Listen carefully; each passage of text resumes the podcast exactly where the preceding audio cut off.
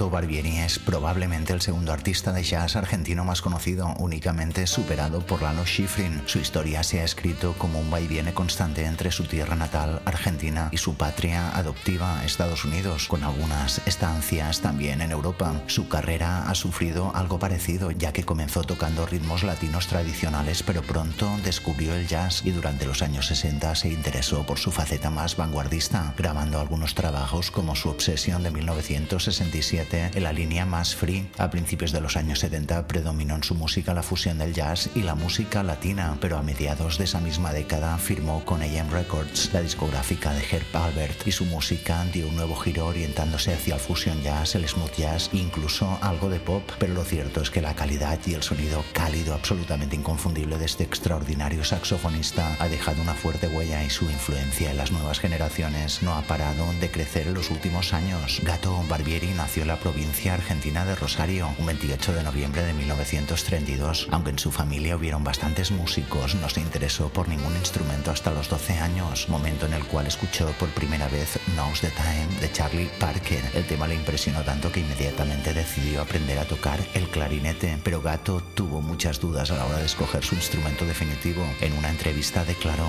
yo quería tocar la trompeta como mi hermano Rubén, pero mi vieja dijo que no, dos trompetas no. Elegí entonces el saxo porque mi tío Mario tocaba el saxo y yo era muy hincha de él. Ya a los 12 años escuchaba a Charlie Parker y a Dizzy Gillespie y los entendía. Se me abrió una ventana enorme a partir de allí. Nadie entendía nada en ese momento, solo mi hermano Rubén y yo apreciábamos eso. En 1947 su familia se traslada a Buenos Aires donde sigue con sus estudios de música. Barbieri dice, mi viejo no ganaba mucho dinero en Rosario, pero a Rubén lo llamaron de la orquesta de René Cuspito cuando era apenas un adolescente. Detrás de nos fuimos todos a Buenos Aires. Allí entonces me puse a estudiar clarinete con el padre Babi Lavecchia y saxofón con Alberto Herbier, un músico excepcional que tocaba conciertos para violines con saxo alto. Entonces a los 17 años me presenté para una prueba en la orquesta Casablanca Jazz que tocaba bebop. Era una orquesta que sonaba muy bien.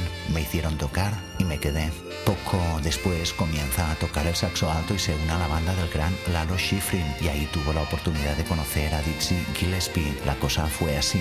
Barbieri tocaba en una boate en la calle Maipú que estaba al lado del teatro donde estaba actuando Dizzy. En ese momento los hermanos Barbieri iban frecuentemente a escucharles. Un día Lalo les presentó a Dizzy y tocaron una noche con él. Barbieri explica que justo después Lalo se fue a Estados Unidos, hizo Gillespiana y le fue muy bien. Barbieri dice, yo me fui a Italia y aquello fue muy duro. En Italia no pasaba absolutamente nada. Yo fui el que hizo que los músicos comenzaran a tocar jazz en Italia. Pero Michelle, mi primera mujer que murió a los 53 años, me ayudó mucho. Ella lo hizo todo por mí. Michelle fue la persona que introdujo a Barbieri en la cultura europea y fue ella quien le presentó a algunas personas que iban a ser muy importantes en la vida del gato. La primera de esas personas fue Don Cherry. La segunda sería el director de cine Bernardo Bertolucci pocos años más tarde.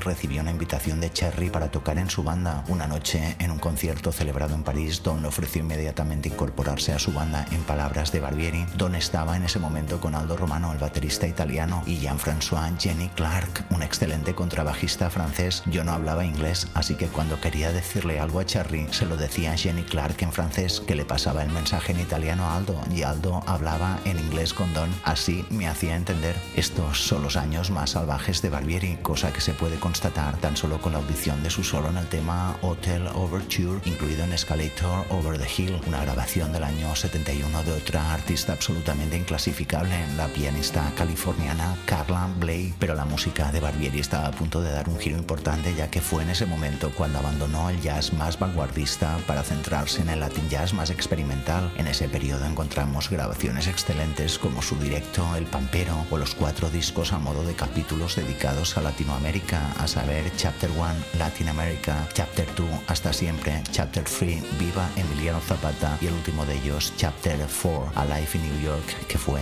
un concierto dado en Nueva York con los músicos que habían participado en las grabaciones precedentes. Como curiosidad os diremos que en el primero de ellos, Chapter 1, la característica voz del saxofonista y la música nos van narrando un presunto viaje por Latinoamérica en el cual Barbieri va recogiendo músicos de todas las tierras por las que va pasando. De esta forma nos pretende explicar la impresionante variedad de la música y del folclore latino con un tono claramente didáctico. Gato incluso se permite mostrarnos uno por uno cómo suenan los instrumentos que va introduciendo para que nos familiaricemos con sus nombres. Al final de Chapter 1, Barbieri llega a Río de Janeiro y nos presenta su siguiente trabajo, Chapter 2. Nos hemos decidido a poneros los dos cortes porque creemos que vale la pena y creemos además que esta es la única vez que se ha hecho algo así en un disco, pero es algo que define bastante la personalidad de Gato Barbieri. Os lo ponemos aquí. Al final de este capítulo dejé Buenos Aires y llegué a Río. Agarré unos músicos. Este se llama Zurdo Grande.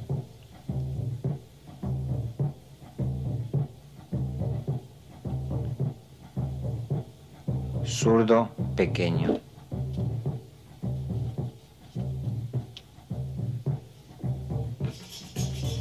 Pandeiro.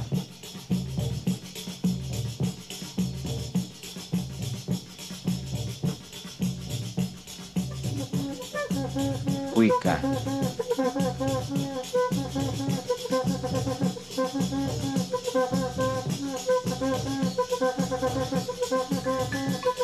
Agogó.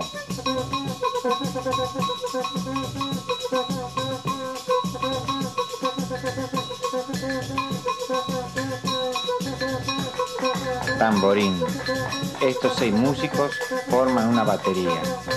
Una batería de escuela de samba. Bajo.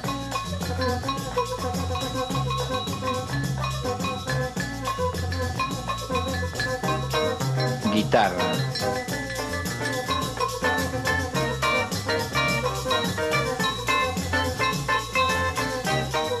Cavaquinho. Una batería normal.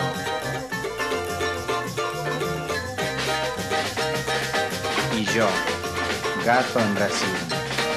Este es mi próximo álbum, Chapter 2, Latinoamérica.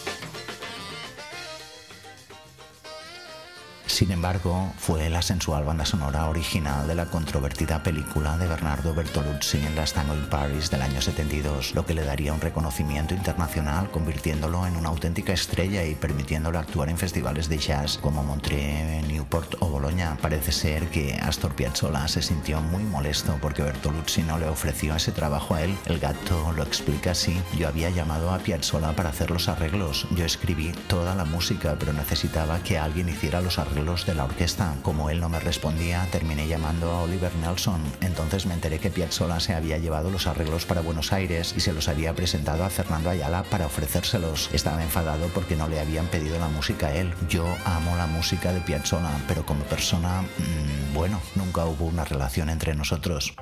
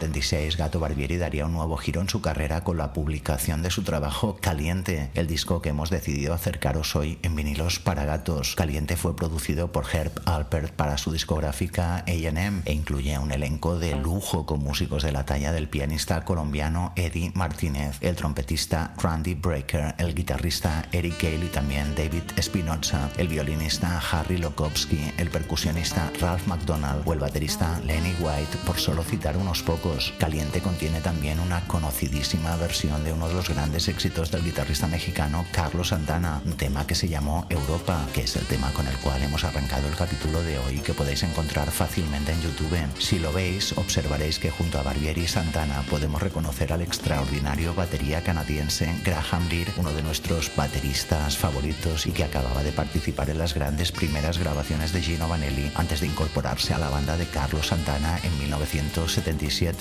Caliente sería el punto de inicio de un nuevo cambio en el estilo del artista, adquiriendo una sonoridad más acorde con los tiempos y explorando las mezclas entre la música latina y el jazz más comercial. Y es también un trabajo inmerecidamente vapuleado por la crítica que no supo o no quiso aceptar que después de tantos años experimentando y tras el éxito del último tango en París, quizás el músico quisiera abrazar otros estilos musicales. De verdad creemos que acusar a Barbieri de poco arriesgado es no conocer la filosofía de este innovador artista, sin duda uno de los más innovadores músicos del siglo pasado y una voz, su saxo, que se reconoce sin problemas tan solo escuchando una nota. Os aseguramos que pocos saxofonistas pueden decir algo así y es que Barbieri siempre fue fan incondicional de otro saxofonista indómito, John Coltrane. Incluso conserva una anécdota con él que solía explicar entre risas. Sí, lo vi un par de veces y pude conversar con él. Lo vi la primera vez cuando fue a Italia, donde yo vivía. Allá en aquel momento eran todos anti-Coltrane, menos yo. Un tiempo antes yo le había mandado de regalo un estuche para saxo tenor hecho en Argentina. Cuando me presenté,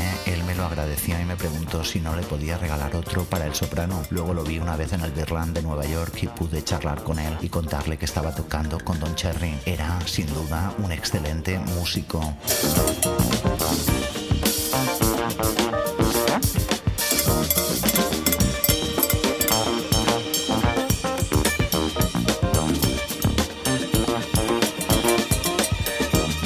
Pesar de la defensa a ultranza que solemos hacer del músico argentino, también cabe constatar que a partir de los años 80 su estrella comenzó a tener menos luz y sacó algunos trabajos que nos parecen menores, pero el gato, como le llaman en su adorada Argentina, ya había experimentado mucho más que cualquier otro músico de su generación. Caliente es todo un compendio de diferentes músicas en el que se dan cita el jazz, el latín, el soul, el funk, el fusion jazz y también gotitas de pop y todos ellos conviven con absoluta naturalidad. Estáis escuchando algunos de los temas de este trabajo por debajo de mi voz. El primero que ha entrado ha sido Europa, uno de los mayores éxitos de la carrera de Barbieri. El segundo en entrar es I Want You y ahora mismo estáis escuchando Los Desperados. En cuanto a la selección de temas, nos hemos inclinado por tres originales de Barbieri para que conozcáis algo más de su faceta de compositor. El tema que abre la grabación, Fireflies, después entrará la deliciosa Don't Cry Rochelle y para cerrar el programa de hoy nos hemos quedado con un tema muy divertido que se llama Fiesta. En fin, Esperamos que os interese Caliente de Gato Barbieri y como no, nos vemos en el tejado.